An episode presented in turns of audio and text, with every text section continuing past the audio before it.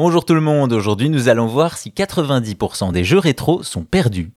Si la conservation des jeux vidéo est une question récurrente, en 2023, une étude montre l'étendue des dégâts.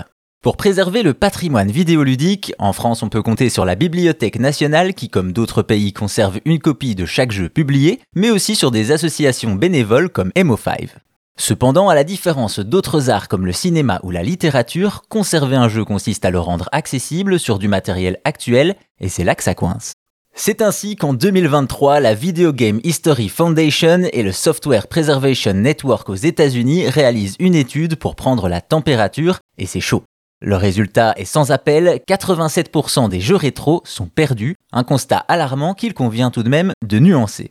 Déjà, cela ne concerne que les titres rétro, soit ceux sortis avant 2010. Ensuite, cette étude ne prend pas en compte les remakes ou remasters considérés comme des titres à part entière. Enfin, c'est leur facilité d'accès en toute légalité qui est prise en compte. Pour résumer, comme l'explique l'étude, pour tous ces jeux, c'est comme si le seul moyen de voir le film Titanic était d'en retrouver la cassette et un magnétoscope.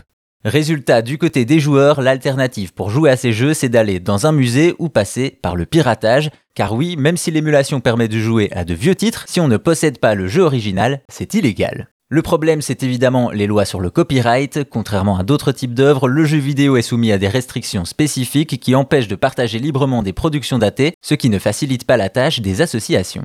Bien sûr, on pourrait se dire que la masse de jeux sortis peut se permettre de perdre quelques titres peu convaincants, voire même totalement ratés, mais comme le dit l'étude, tout le monde devrait pouvoir jouer facilement à des classiques du jeu vidéo, comme on peut lire de vieux livres, écouter de la musique ancienne et regarder des vieux films.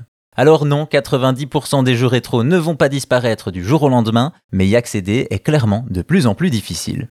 Et si vous voulez plus d'anecdotes sur l'histoire et la culture du jeu vidéo, abonnez-vous à Chose à savoir Gaming sur votre appli de podcast préféré. Merci à vous, portez-vous bien et à bientôt pour d'autres choses à savoir.